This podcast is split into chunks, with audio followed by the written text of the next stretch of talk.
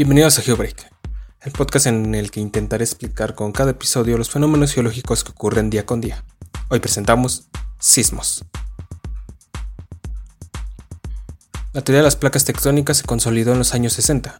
En ella se considera que la corteza de la Tierra se encuentra dividida en bloques de diferentes tamaños que interactúan entre ellos. A estos bloques se les llama placas tectónicas. Una de ellas, y la mayor, es la placa de Pacífico, y una de las más pequeñas es la placa Rivera localizada en México. Esas placas podrían visualizarse si imaginamos que la última capa de nuestro planeta se encuentra dividida en bloques de hielos, los cuales interactúan unos con otros. En los bordes de estos bloques ocurren los procesos geológicos que dan origen a los sismos y a las erupciones volcánicas. En la zona en donde una de las placas se sumerge debajo de la otra ocurren los sismos de mayor magnitud, a estas áreas se les conoce como límites o zonas de subducción. Los límites de placas en los que se separa una de la otra se les conoce como límites divergentes, y en ellas ocurren sismos de muy baja magnitud. Un sismo es un movimiento brusco que ocurre en el interior de la Tierra debido a la liberación de energía acumulada de las placas tectónicas, la cual se transmite en forma de ondas elásticas causando vibraciones y oscilaciones a su paso sobre la superficie terrestre. El punto en el interior de la Tierra en el que se origina la fractura que origina un sismo se le denomina foco o hipocentro. El hipocentro, por otro lado, es el punto de la superficie terrestre que se encuentra directamente sobre el hipocentro, es decir, es la proyección del hipocentro en la superficie terrestre. Dependiendo de su intensidad de origen, un sismo también puede causar procesos de remoción de masa y tsunamis. Un sismo también puede ser causado por procesos volcánicos o colapso de cavernas. Para medir la energía liberada por un sismo se emplean diferentes escalas. La más común es la escala de Richter. Debido a que es logarítmica, cada unidad de magnitud es aproximadamente 30 veces mayor que la anterior. Así, la energía liberada por un sismo de magnitud 7 es 30 veces mayor que la liberada por uno de magnitud 6. de magnitud 8 es más potente que 30 sismos de magnitud 7, y a su vez 900 veces mayor que uno de magnitud 6, y así sucesivamente. La magnitud es una propiedad física del del sismo, que en teoría no varía del lugar donde se mida. Sin embargo, la realidad es que la magnitud varía de un sitio a otro, aunque en valores muy pequeños. Por este motivo, la magnitud de un sismo se determina a partir del promedio de magnitudes obtenidas de estaciones de registro distribuidas en la superficie terrestre.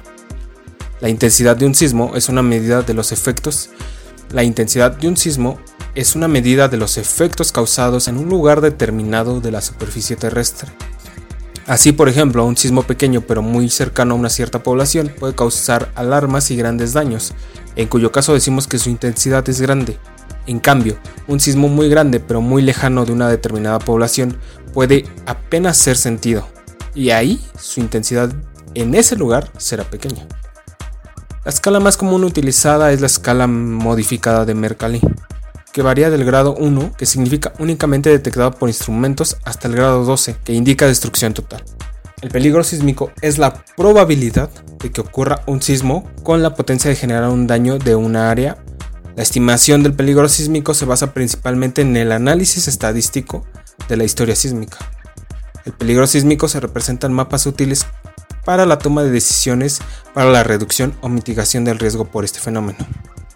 La alerta sísmica es un recurso tecnológico cuyo principio es aprovechar la diferencia entre las velocidades de propagación de las ondas sísmicas y las ondas de radio para alertar a una población expuesta al sismo. Al detectar los sensores un sismo, el sistema envía una señal por medio de ondas de radio a los receptores que emiten una alerta. Para que estas alertas sean efectivas se requiere que la población conozca cómo proceder ante su emisión, es decir, deben de existir protocolos de respuesta. Por ejemplo, si nos encontramos en la escuela, en el trabajo, manejando nuestro vehículo, debemos saber cómo reaccionar en este sitio específico. Las acciones a tomar dependerán del lugar en el que nos encontremos y el momento en que ocurre el sismo. En ese sentido, los simulacros son esenciales para practicar la forma en que debemos actuar al escuchar la alerta. En el caso de la alerta sísmica en la Ciudad de México, al registrar cuando menos tres sensores la ocurrencia de un sismo significante, se emite una señal de alerta entre 40 y 60 segundos antes de la llegada de las ondas sísmicas. Un tsunami o maremoto es una serie de ondas oceánicas que se generan por el hundimiento del fondo marino, como consecuencia de un sismo de magnitud importante. En otras palabras, un tsunami se genera por el desplazamiento de una gran masa de agua por sismos que ocurren en el interior de la Tierra y cuyo epicentro se encuentra en el océano. Las ondas oceánicas viajan a grandes velocidades, llegando a 800 km por hora, que es similar a la velocidad de un avión comercial. Estas ondas llevan una gran cantidad de energía cinética, debido a la velocidad a la que se propagan, la cual es transformada en energía potencial al acercarse a la costa y generando, y generando de esta manera una gran ola, que podría generar enormes daños. Los daños por tsunamis son debidos principalmente al impacto directo de la gran ola oceánica que genera inundaciones y destrucción, o daños materiales a las estructuras que se encuentran en su camino.